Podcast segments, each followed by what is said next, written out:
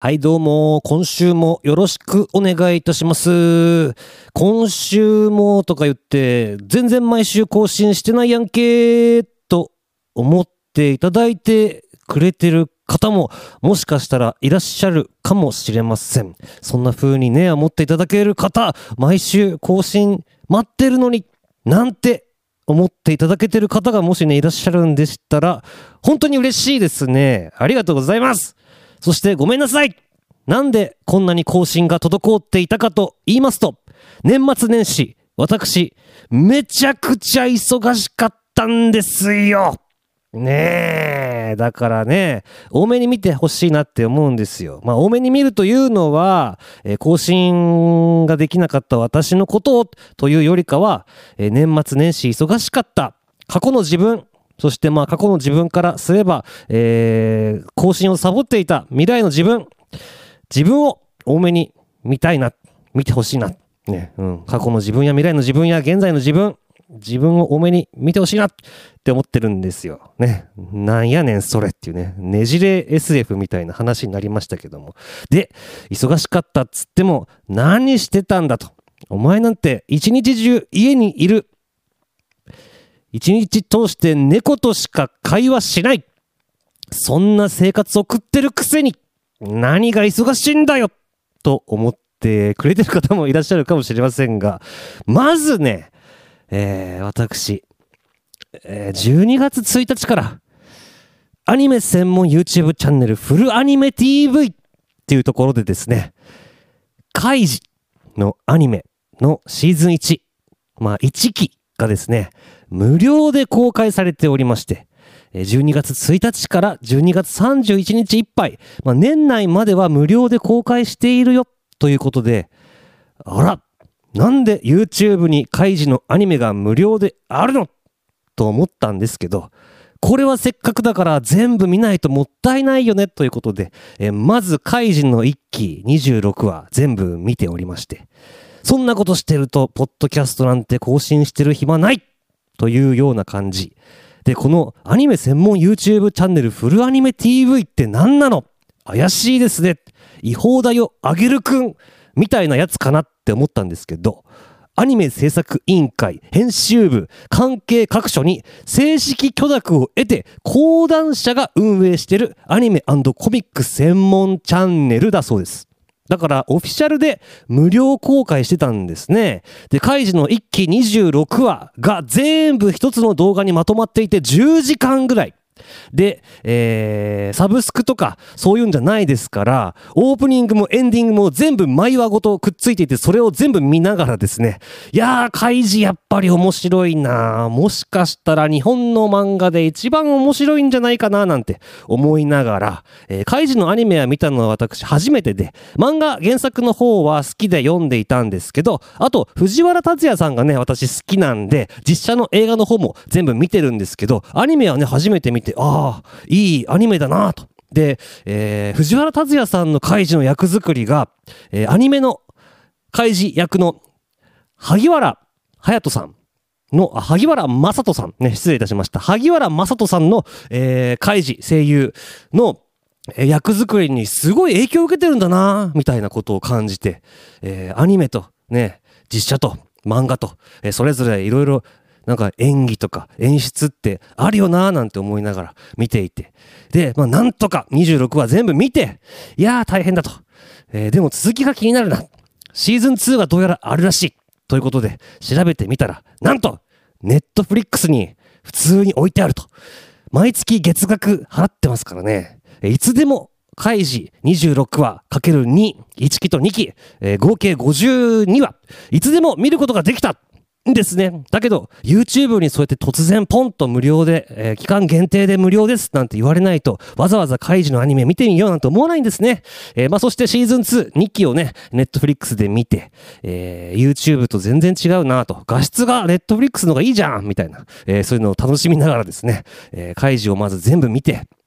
えー、いいなと、面白いなと、えー、やっていたわけです。で、なんかね、カイジの新しい単行本が出るから、その宣伝で、えー、そういった期間限定の、まあ年末年始っていうのはそういったコンテンツっていうのがね、充実しがちですからね、えー、そういう宣伝キャンペーンみたいな感じで上がってたみたいなんですよ。で、カイジを全部見て、ネットフリックスに元からあったんかいとかってやっていたら、いよいよ、悠々白書の実写版がそろそろ公開になりますということで、ハンターハンターが次々とえー、ネットフリックスに落ちてきてですね、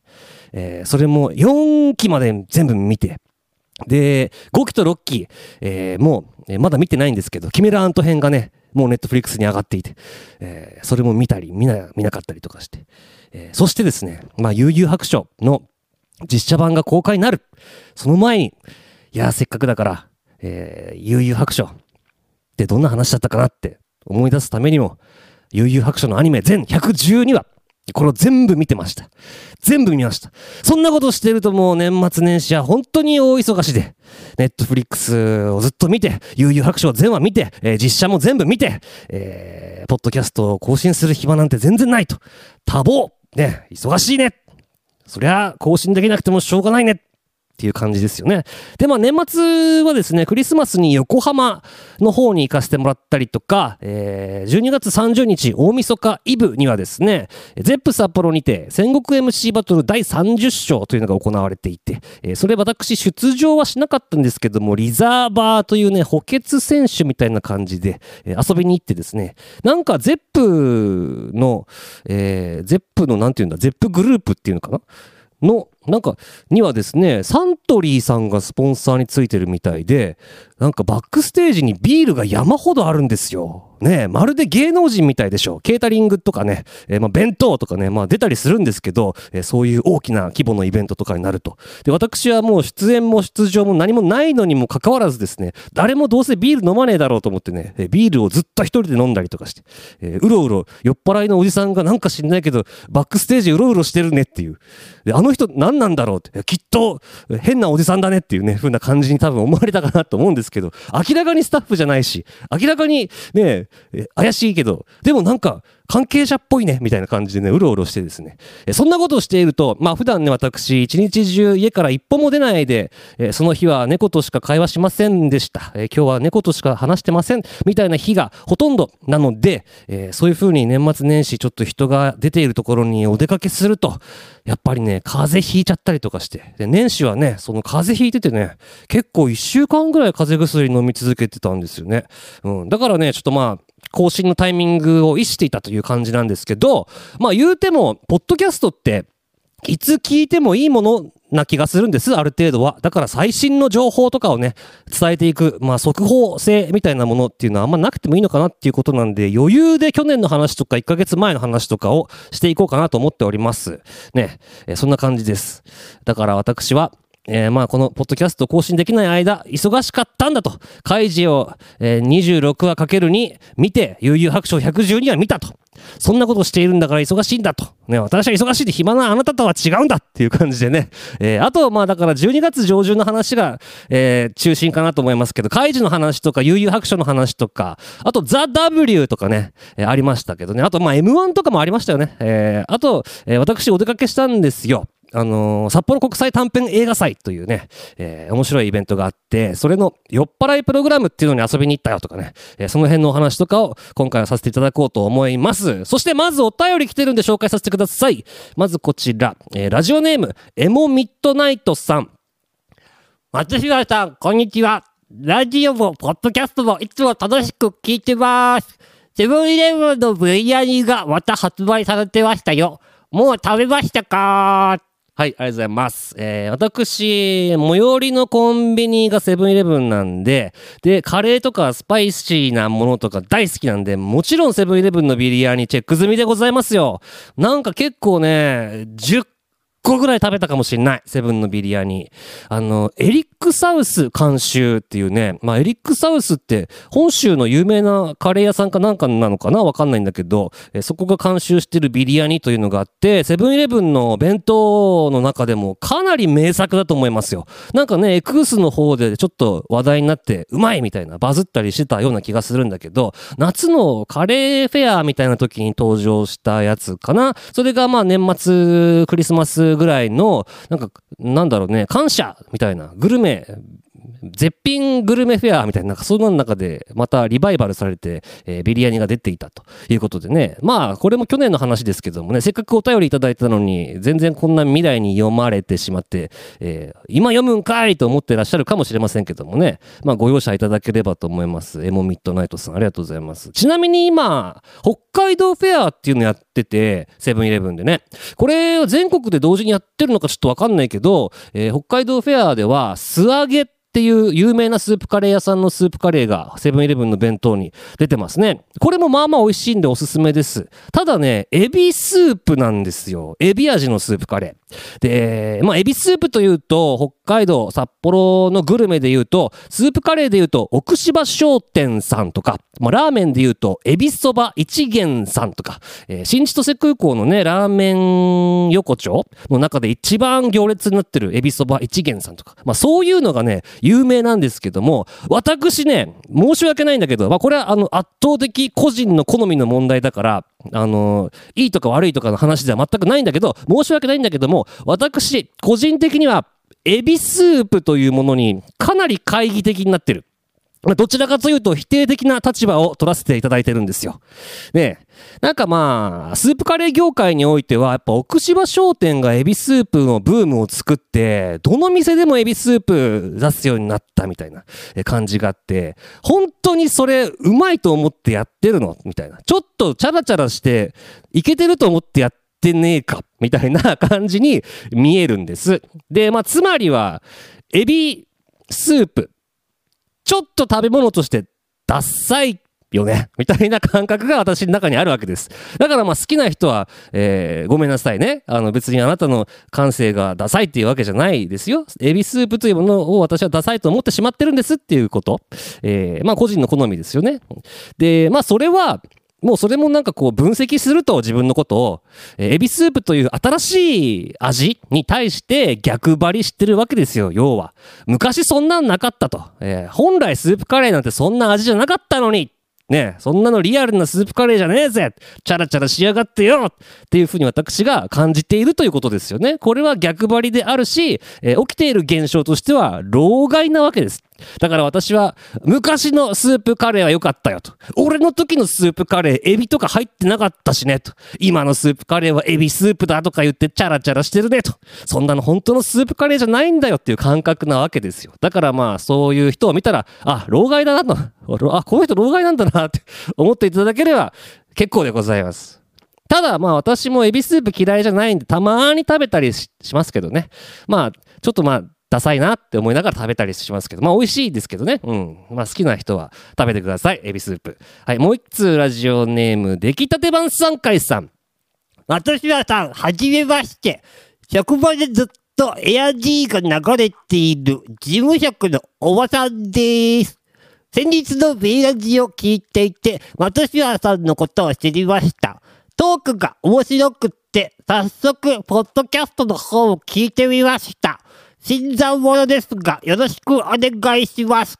B ラジで少し触れていた松島さんが提唱するおじさん学というものがとても興味深いなと思ったので、よかったらもう少し詳しく教えてほしいです。はい、ありがとうございます。ラジオネーム、出来たて晩餐会さん。えっ、ー、と、エア G っていう、まあ、FM 北海道っていうラジオ局の、えー、Be My Radio っていう番組の私、なぜか、なぜかというか、謎に準レギュラーというね、肩書きがありまして、まあ地上波の、まあ、北海道で一番大きなあの FM の放送局なんですけど、えー、っと、月火水木ぐらいで、えー、帯でやってる午後の情報番組なんですよ。Be My Radio っていう。そこに2ヶ月に1回登場するっていうね、謎の、えー、なんか動きがありまして、それを聞いていただいたと、ね、職場でエア G が流れている事務職のおばさんってね。えー、なんで、やっぱり、そういう風に私のこと知ってくれて、このポッドキャストまでたどり着いてくれるなんて本当に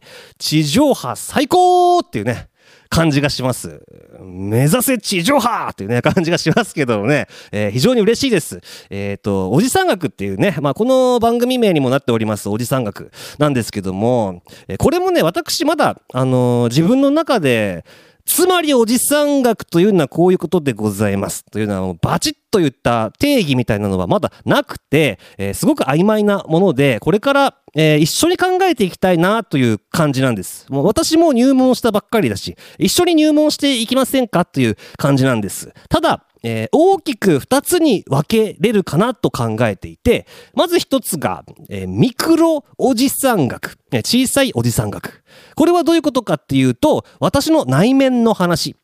完全に自分の話。えー、日々ね、こう、年を取ったなーとか、えー、随分時間が経ったなーとかって感じる中で、こう、日に日に自分の中で存在感を増しているおじさんというものについて考える。ね。まあ、年を取るとか、老いるっていうのはどういうことなのかなとか、えー、年齢を重ねていって、えー、なんか考え方とか感じ方がどういうふうに変化していくかなとか、えー、素敵なおじさんになりたいけど、どうなったらいいのかなとか、どういうふうに行動していこう、どういうふうに、えー、決断をしていこう。ね。で、良いおじさんとはどんなおじさんなのかなとかっていう、まあ私の内面の部分ですね。内側の部分。そしてもう一つが、マクロおじさん学。ね。これは大きいおじさん学。これは私の外側の部分で、えー、社会におけるおじさんとは何なんだろうっていうね。で、まあこれは、えー、ジェンダーとか年齢に限らない話だし、人によるっていうところが全然たくさんある部分だから、一概には言えないんだけど、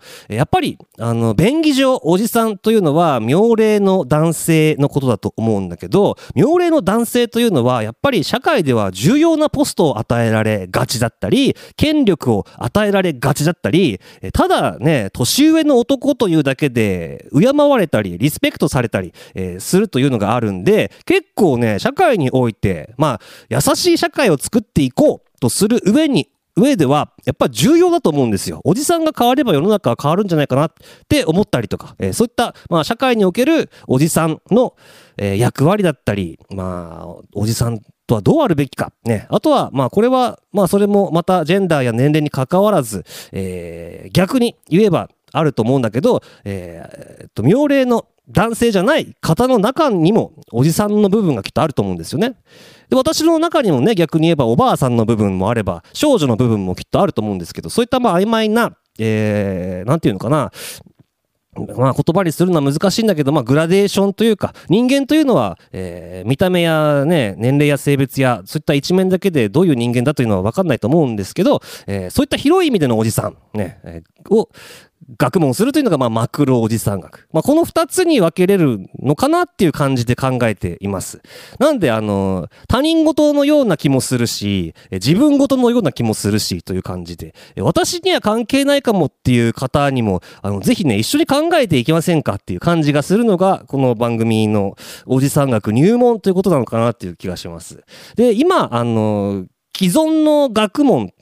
現在、現時点である学問で考えると、ミクロの方のおじさん学は、もしかしたらなんだろうね、哲学とかね、心理学とかね、の領域かもしれないし、まあ自分の生き方みたいなことだから、もしかしたら宗教とかもね、あんのかもしれないですけどもね、神学っていうか、まあそういうのもあるのかもしれないし、マクロの方はやっぱり社会学、特にまあ女性学とか男性学とかっていう言葉最近ありますけど、そういう領域に近いのかなっていう感じがします。はい。質問の答えになってるかな？ちょっとね、難しいめんどくさい話だったかもしれませんけどもね。えー、そしてこれも、えー、っと、12月に、その B ラジに私出させてもらったんでね、これもお便りそんな先に読むんかいってね、思ってらっしゃってるかもしれませんけどもね、このタイミングで読まれるんかいってね、思ってらっしゃるかもしれませんけど、まあ、ご容赦ください。えもう一つお便り来てます。えー、ラジオネーム壁際さん、ありがとうございます。私はさん、こんにちは。シャープ1。人目を引くタイトルでちょっと驚きましたが、今回も楽しく拝聴いたしました。世の中の割と多くの人がふわっと思っている創価学界へのイメージや印象を言語化してくださったような気がしました。そこまで気にしたり忖度しなくてもいいのに、普段私も宗教や政治の話は周りの人とあまりしません。めんどくさいからと避けていることでもっとめんどくさいことにならないようにしたいなと思いました。次回はどのような内容になるのか予想ができません。楽しみにしております。はい、ありがとうございます。ラジオネーム壁際さん。ね、えー前回、シャープ1では、えーっと、池田大作特集っていうね、えーまあ結構人によっては、はっはぁはぁはぁはぁって思うタイトルかもしれないんだけど、えー私はですね、あの、喋っちゃいけないことなんて何にもないと思うし、えー何でも喋る方がいいんじゃないかなって思うんですよ。だから、あのー楽しくね、えーおしゃべりできれば、えーいいかなって思うんです。意見を言ったりとかね、感想を言ったりとか、別に誰が何言ってもいいかなって思うんですよ。ただ、なんだろうね、その、えーみんなもっと政治の話しろよとか宗教の話しろよとはやっぱり言えないというかちょっとの価値観とか考え方の違いで仲悪くなっちゃったりとか揉め事になっちゃったりするぐらいだったら隠す方がいいこともあるかもしれないよねとは思いますね。で私ちょっと余談なんですけど、えー人見知りコミュ障を直したいなって最近思い始めて、えー活動してるんですけどその中でね、私、まあいろいろ調べたりとかして、で、全然違ってた、間違ってたことがあって、えー、なんつうか、えー私はですね、あのー友達って何でも話せるやつが友達だと思ってたんですよ。だから、あの、例えばだけど、職場の同僚とか、学校の同級生とは、ちょっと喋りづらいテーマのことも友達だったら喋れるなっていう。まあ、俗に言うね、宗教、政治、野球ね、あの、揉め事になるから他人と喋んない方がいいとかって言われてる話題、まあ、トークテーマ。それが話せる、何でも話せるのが友達だろうって思ってたんだけど、なんかね、調べてみたらね、違うらしいんですよ。世の中の人は友達とは楽しい話しかしたくないと思ってるんだって。だから、天気の話とか、ね、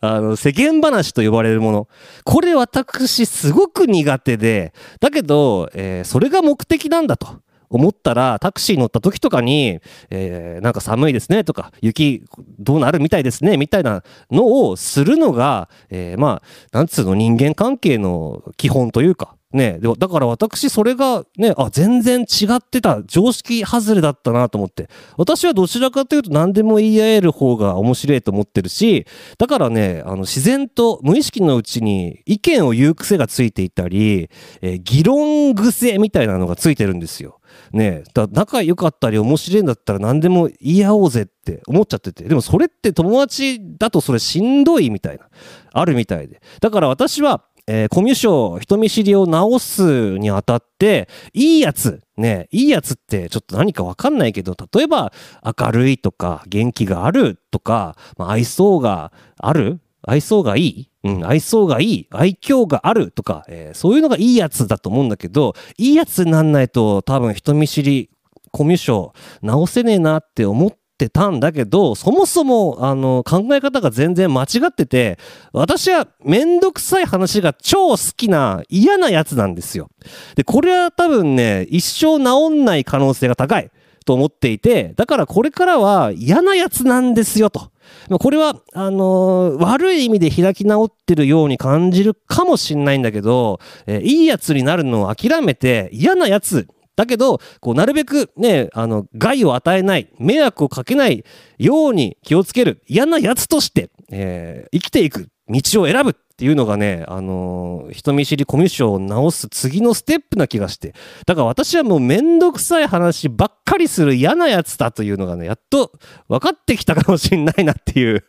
悲しいですね。あの、だからまあこのポッドキャストとかね、聞いてくれてる方はもう、いや、そうじゃん、そうじゃんって、松島さんって嫌なやつじゃんめんどくさいやつじゃんって、あの、もう思ってるというか感づいてらっしゃる方がね、聞いてくれてるのかもしれないですけど、私もね、自分で気づきました。あの、いいやつにはなるのはもう無理っていうね。うん、だから嫌なやつとして、あの、あなたの人生に登場すると。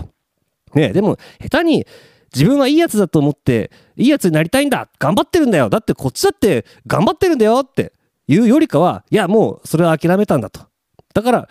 だけどあのちゃんと自覚を持って悪意を持って、えー私は嫌なやつだと。めんどくさいやつとしてあなたのこう人生の登場人物の中で嫌なやつめんどくさいやつとしてお邪魔させていただきますよっていうなんかスタンスがねあの次のなんかうんステップというか、まあ、これもある種のおじさん学かもしれませんけどね感じているということでございます。はい、えーぜひねまたあのお便り送ってください。今だとかなり読まれる確率が高いと思います、えーメールアドレスが、えーおじさん学 at gmail.com、えー概要欄にメールアドレス貼ってありますんでそちらから、えーぜひ送ってください。そしてこの番組にはスポンサーがまだおりません。スポンサー、えー広告掲載、えー提供協賛興味ある方は連絡いただけると嬉しいです。松島亮のおじさん学入門。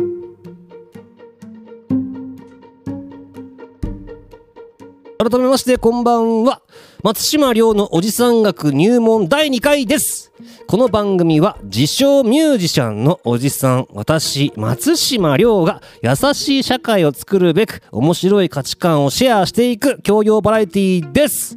はいよろしくお願いいたします、えー札幌国際短編映画祭。酔っ払いプログラムに遊びに行ってきた。というお話させてください、えー札幌国際短編映画祭っていうのがね2005、6年ぐらいからやっている、えー結構ね過去になんだろうモンキーパンチとか大貫太鼓石井壮吾岩井俊二細野晴臣。あと誰だ？誰だ？うー押井守とかね、あのそういった方が、えー審査員とかを務めたりして、えーまあ、短編映画、ね、ショート、ショートフィルム？うん、ショートショートって言ったりもするのかな、えーそういったものを、まあ、一分ぐらいから30分ぐらいの映画を集めてなんかショーとか、えーやったりとか上映会やったりとかでそれに伴うこうなんか監督とか映画作ってる人とかのなんか講演会みたいなのとかが行われる1週間ぐらいのイベントがあるんですよ。でこれはどうなのかな？札幌の人からしたらもうおなじみのイベントなのかな、まあ、映画好きな人からしたらあのー結構バチバチかましてるなって感じだけどもしかしたらえー、そんな札幌でそんな映画祭やってるのっていう人もいるかもしれない感じなんだけどもね、えーまあ面白い、えーイベントなんですよ。でそれの中で行われてる一つのプログラムで酔っ払いプログラムっていうのがあって、えこれがですね常松秀志さんという方がなんかプロデュース、まあ、企画していてで、まあ、友人でもあります札幌の映画フリーペーパー「スガラムルディ」というのを作っているメンバーがこう司会とか、えーしていてですね私も遊びに行かせていただいたんですけどこの酔っ払いプログラムって何かっちゅうとお酒を飲んでないと入場できませんとか、えー食べ物持ってきてくださいとか、えー上映中に死後雑談してくださいみたいなことを言っているちょっとねあの上映会にしてははちゃめちゃなね新しい感じというかねまあ声出していい上映みたいな応援上映とかなんか爆音上映とかまあいろいろありますけど酒を飲んでないと入れませんっていうねあのなかなか楽しそうなプログラムででこの常松さんっていう方がですねまあ企画なさってるんだけど、えー国際短編映画祭本編の方は、えー今年は世界平和みたいな、えーのをテーマにやっていると。で言ってて。でもこの酔っ払いプログラムはそういう堅苦しいこととか抜きにしてもう酒飲みながら適当に雑に映画を見る。でそういう新しい鑑賞とか新しい映画とのこう触れ合い方みたいなのがあってもいいんじゃないかっていう感じでもうふざけてやってるんですよみたいな。結構砕けた感じで言っててへえと思って面白いなって思って。たんです。で6本短編映画が上映されたんですけどこれ全部面白かったからなんかもしかしたら YouTube とか Vimeo とかなんかどっかで見れるのかな？もし見かけたらぜひねあの皆さんも機会があったら見てみてほしいんですけどヒューゴ・ブルネマエル・ジョアナクリストファー・グロマノン・ベンナティによるハエ。イダン・ジルボアによる怒りのデッドライン。アニー・クロード・キャロンダニック・オーデによるデッド・キャット。ミック・マギによる恐怖屋根裏の写真。エリック・ケ・ブーリアンによるメイキング・ベイビース。バティスト・ドラポによるファイヤーファイター。ね、この6作品が、え上映されてたんですけど、もうね、私はね、まあ、酒飲みながら、結構酔っ払いながら、えー見てたんだけど、常松さんが最初に挨拶でおっしゃってた、ね、あの、酒飲みながらで未成年も入れないし、えーバイオレンスとかエロとか、まあ、ナンセンスとかなんていうの、まあ、エログロみたいな、えーちょっと下品な映画とかそういうのを大人だけで見て、えーギャーとか言おうぜみたいなこと言っててで、まあ、世界平和とかそういうのはまあ一回置いといて、ね、そういうやろうぜとかって言ってたんだけど私はですねこれわかんないよ。あの私の所感というか主観というかだから分かんないよ。分かんない。勝手にそう思ってるだけかもしれないし勘違いかもしれないんだけど私はねこの6作品からねまあ、この6作品をまあ常松さんが選んでると思うんですけどで選ばれてるもので順番を決めて流されてるものというものには明らかにまあ選んだ人の意図が入るわけですよ。ね、でこれを見て本当に世界平和ってこういう感じでいいかねえみたいな常松さんのメッセージを私はめちゃくちゃ感じたんですよ。だから感動しちゃってその、まあ、振りの段階であのねなんつうのその、まあ、酒に合うようなちょっとグロいとかちょっとなんかキモいみたいな映画がをみんなで見てねこう騒ごうみたいな感じで振っといて私は分かりましたよと。常松さんと。本当に言いたいことはこういうことですよね。みたいな。この世界平和ってこういう感じででいこうよって。いうことですよね。みたいなのを思っちゃってね。これは分かんないよ。勘違いかもしれないしただの深読みかもしれないけどこれはねあのしびれたしびれた私は。でえーなんで、まあ、なんでっていうと、なんだろうな、まあ、一個一個の映画の感想を詳しく言うのはちょっと難しいから、なるべくさっき言った6作品、どっかで見れたら見てくれって感じなんだけど、今この映画を選んで流す意味というのはやっぱ圧倒的にあるわけですよ。適当になんか笑えるやつとりあえず選びましたっていうんじゃなくて、まあ、すねまあ送られてきた作品数多分数千本ぐらいあると思うんだけどその中から、えー6本選んで流しているっていうのが、えーやっぱ明確に意図みたいなのを感じたしなんかそのユーモアみたいなので本当に伝えたいことを伝えるのに、えーそのメッセージを強化するというか後押しするっていうのはすごいあるなって思ったんですよね。うん、だからやっぱりユーモアだよねって大事なのってって思ったで言いたいこと言う言う時とかってやっぱりこうなんだろう分かりやすく伝えるとか面白く伝えるとか、まあ、いろんな伝え方の方法ってあると思うんだけどやっぱりねユーモアにユーモアでごまかすみたいなのって非常に知的なことだなって思うんですよ。ね、だからすごい私は感動したよっていう話でございます。ねうん。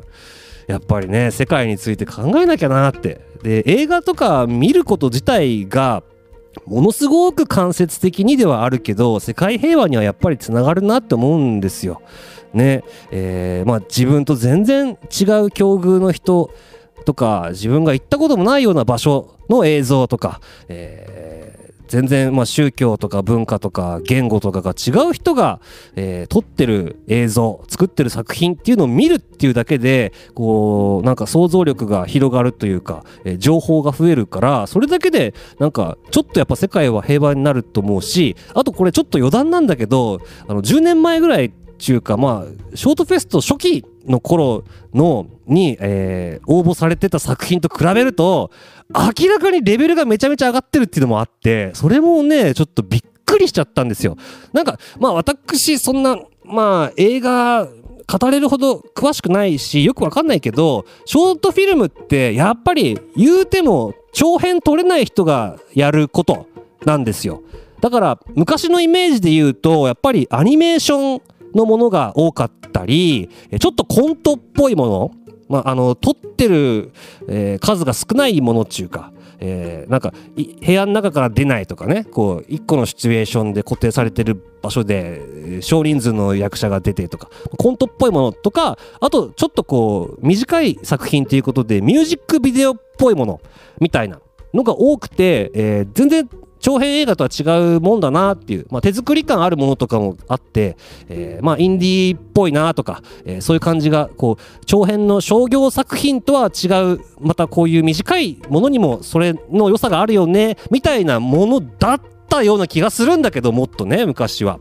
今もうなんつうの撮り方とか画質みたいなのもこれもう長編映画じゃんみたいな。もうこれ「トップガンマーヴェリック」見てえじゃんみたいな感じのあの5分ぐらいの作品とか30分ぐらいの作品とかあってあもうねレベルが上がりすぎててねあのきちいなって思った。私一応映画監督だから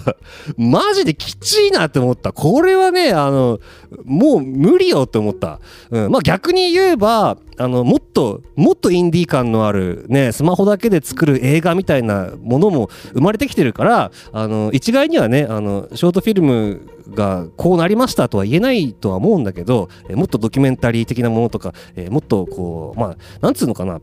えーまあ幅が広がっているしそれにはきっとなんかその技術的なねあの成長というか昔はねでっかいカメラ持ってる人しか映像撮れなかったけど今はもう誰でもスマホ1個ピーンって押したらいつでも動画が回せるという時代というか世界に変わって、えー変わった後の世界にやっぱ生きてるなと思って、えーなんつうのかなまあ難しい詳しい専門的なことわかんないけどやっぱりその撮り方ってとか、あのーカラーグレーディングとか、えそういったものが素人でも割とプロっぽくできたりするようになっててる面もあんのかなと思ってねあの本当にすごいすごいレベル高くなってるしねこうきちいなと思って映画監督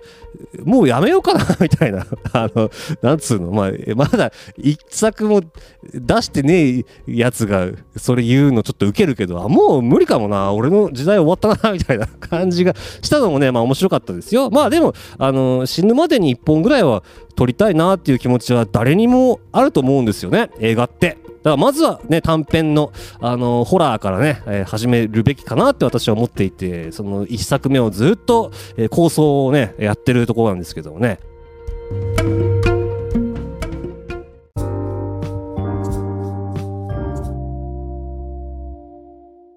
松島亮のおじさん学入門。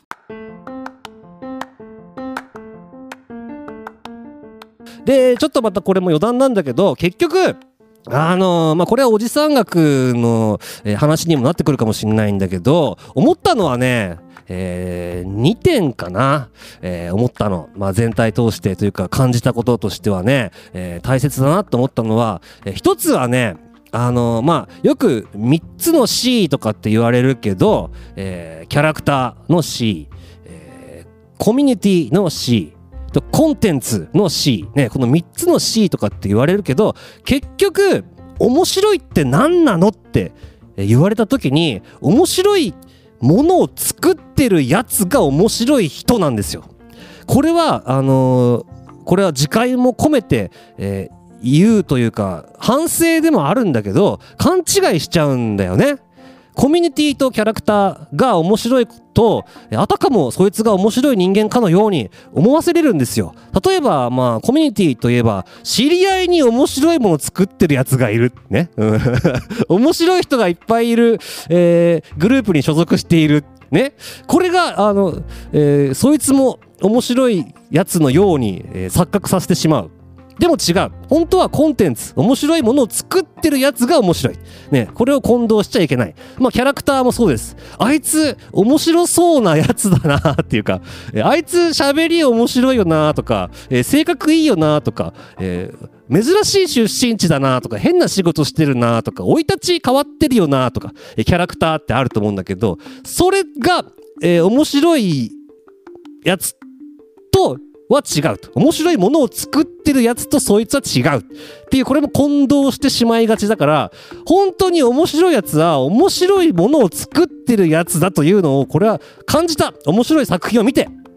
ね。誰かわかんない正直。ヒューゴ・ブルネとか。なんかイダン・ジルボアとかね。誰か知らんよ。全然わからん。だそいつがどんなやつか知らん。だけど面白い作品を作って、えーまあみんなきっとこれどこの国の人かわかんないけどなんかなな二十何カ国の国と地域から作品が来てるみたいなちょっと話言ってたけどまあ外国ですよね。で外国の札幌っていう、えーそんなにねまあニューヨークとか東京とかロンドンに比べたら無名の地方の街に作品を出してきて、えーそこに住んでるやつが、ね、酒飲みながら見て、えーるっていう時点でかなり、まあ、エリートというかなんだろうな規模が思ってるよりでかい、えー作品なのかもしれないけども、えそれで面白いことをしてるっていう誰かわかんないやつが面白いものを作ってるだけであ面白いって思うわけですよ。ね、面白いっていう でこれをやっぱりね、あのー普段生活してるとね混同しちゃうんだね。コンテンツ作ってねえくせに面白ぶっちゃうとかね。うん、だからこれ私はあの私が作るコンテンツって何かっていうとやっぱりアーティストとしては楽曲だと思うからいい曲作ってなければ私に価値はないわけですよ。うん、だけど例えばだけど、まあ、ラッパーっていうだけであのサラリーマンより面白そうでしょ？キャラクターとして。であなたの知り合いの中で、えーなんだろうまあ公務員がいます、ねまあえーお医者さんがいます。警察警察官がいます、ね、ラッパーがいます。ってなったらラッパーのやつ面白そうだなってなるかもしれない知り合いの中で。だけど、えーそうじゃないと。だったり、まあ、例えばあのヒップホップ界隈にいろんな知り合いがいるよとかね、うん、R してもう顔見知りだよ。ジブラさんも知り合いだよ。あ松島さん面白そうな人だな。それも関係ないんですよ。私が面白いかどうかというのは私が面白いものを作る以外には関係ないというのをねあの感じた、うん、だから、まあ、本職というかねものづくりに参加してないやつものづくりしてないやつは、まあ、ものづくりってものすごい広い意味合いだからもしかしたらねツイート一つもう作品って言ってえるかもしれないし撮った写真一つが作品と言えるかもしれないし、えーまあこのポッドキャストも作品とかコンテンツって言えるかもしれないけど、まあ、私において一番大きなものづくり大事なものづくりは楽曲だと思うんだけど、えーだからまあ曖昧な部分なんだけどものづくりしてないやつは作品に参加しないよっていうねことを非常になんか思わされたこの知らない人たちの優れた作品を見てだから気をつけねえとなって俺面白そうだろ？面白い知り合いもいっぱいいるんだぜ。であなた何やってるんですか？っていうね。これは自分にその目線を向けなきゃダメだなって思ったんだよね。本当に嫌だよ。悲しいよ。ね。うん。なんかまあこのポッドキャスト聞いてくれてる方とかはもちろんいや松島さん面白いじゃないですか。ね面白いことやってますよ。面白い人ですよって、えー、ついてくれてる人しか多分聞いてないからまだ、えー思ってくれてるかもしれないしけどね。まああの人見知りでもコミュ障でもないし面白い人ですよって、えー思ってくれてるかもしれないけどいやちげえんだと。あのいい曲作んねえ音楽家には価値なんかないんだよって、うん。まあ、価値なんてないって言うと大げさだけどもね、まあ、みんなあの生きてるだけで、えー偉いというか偉くなくても生きてていいし、えーとにかく、えーまあハッピーなことを健康ね心身の健康の方が優先なんだけども、えークリエイティビティというクリエイター面ねするんだったらこうカルチャーやってます面するんだったらやっぱりねあのものづくりをしていることにしかやはりね価値はないのかなって思う。ただあのなんだろう人間性とか、えー環境とか、えーにおいて、えー作られる作品には必ず影響があるからコミュニティ属してるコミュニティも、えコンテンツの一部である可能性があるしキャラクターによってねそのやっぱコンテンツ作るコンテンツ変わるわけですよ。だからあの一概にその3つの C がこうバッチリこう分かれる境界が引けるものではないと思うんだけどだけどやっぱりねあの気をつけなきゃいけないなって思ったうん。じゃないとものづくりしてる人だと言えないなって思った。うん。どうですか？思ったよっていう報告です。ね、うん、だからまあもしあのなんだろう。あなたがなんかものづくりしてる人でものづくりとものづくりがなんか混じっちゃって分かりづらいけどものづくりかな、ものづくりしてる人で、えー面白ぶってて面白いもの作ってないくせに知り合いが面白いとか、えーなんか見た目が面白いとかそういうので面白ぶってるんだとしたら違うと思うよって。一緒に面白いものを作ろうよって。言いたいし言われたいし、うん、わかんないけど、まあ一緒に面白いもの作ろうねって。まあ、それぞれあのすることは違うかもしれないから一緒にっていうと、えー厳密にねあの共同で作業できるわけじゃないかもしれないけどみんなであの面白いものを作ろうねっていう感じですかね。うん、でまあそれが一つです。3つの C それが一つでもう一つがあのー何に対して逆張りするかっていうのであのまあ品性というか感性というのかが出るよなって思ったんだよね。っていうか逆張りすんなやっていうことかなもっと言えば。ねえまあ私がねあの冒頭でエビスープダサいと思ってるんだと。これはエビスープに対する逆張りで、えそれはすなわち新しいものを認めない、まあ、老害だということなんだけど、えーじゃあいいですよと。エビスープダサいですよ。じゃあ何のスープがいけてるんですか？はい、教えてください。えーこの時に、えー何に順張りしてるかで、その人の、えーなんか感性というかセンスというのが出るんですよ。で、逆張りしてると、えー面白いやつに感じるんですよね。うわ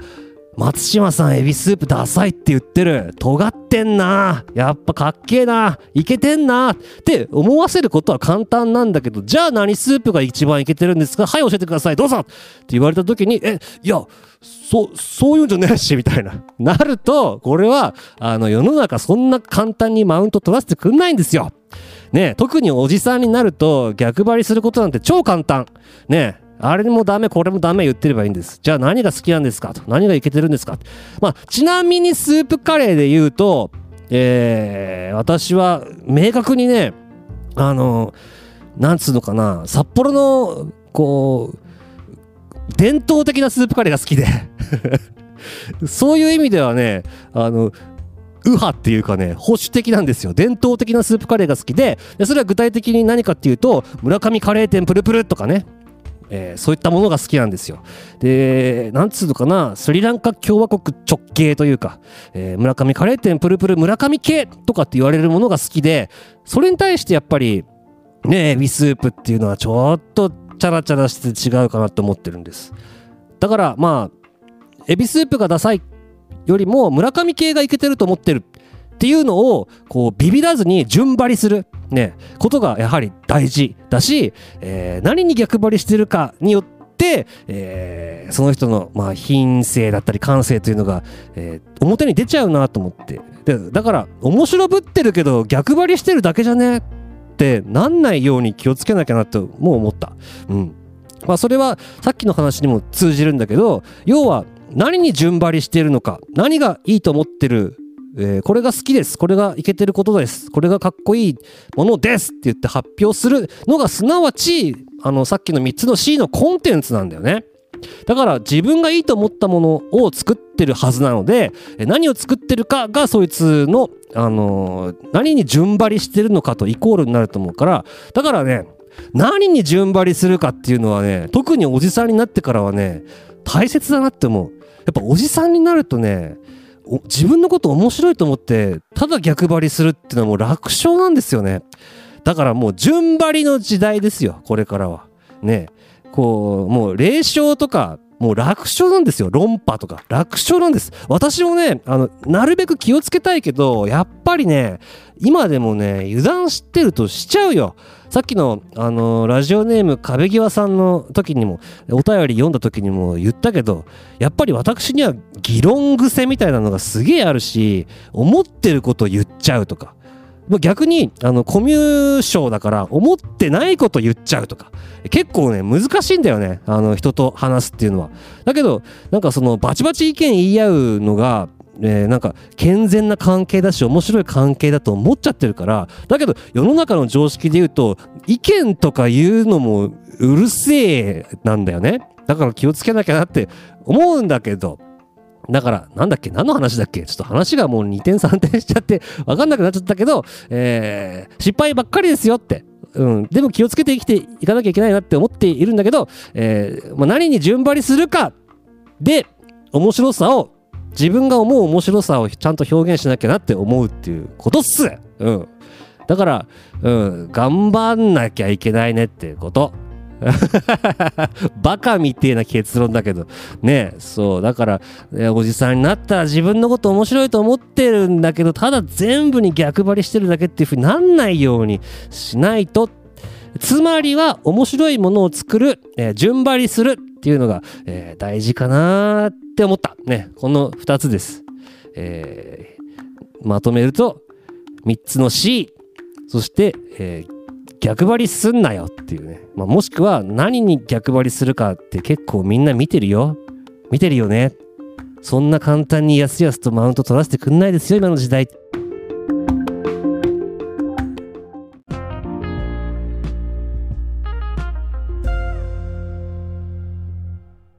松島亮のおじさん学入門。いやーもう長くなっちゃったよ。えー、悠々白書の話と、えー、ザ・ W の話はまた来週にしようと思います。というわけで、えーおじさん学入門第2回でございました。すべ、てのメールの宛先は、おじさん学 at gmail.com、ojsan gaku.gmail.com、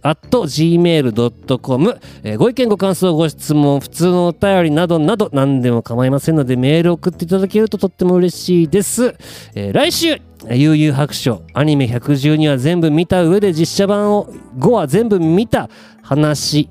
と、えー、ザ・ W の話とかをしていけたらなと思います。はい。長くなりましたけどもね。ありがとうございました。というわけで、えーまた更新できたら来週木曜日に更新したいと思います。いつになるかちょっとわかんないけど、ありがとうございました。バイビー。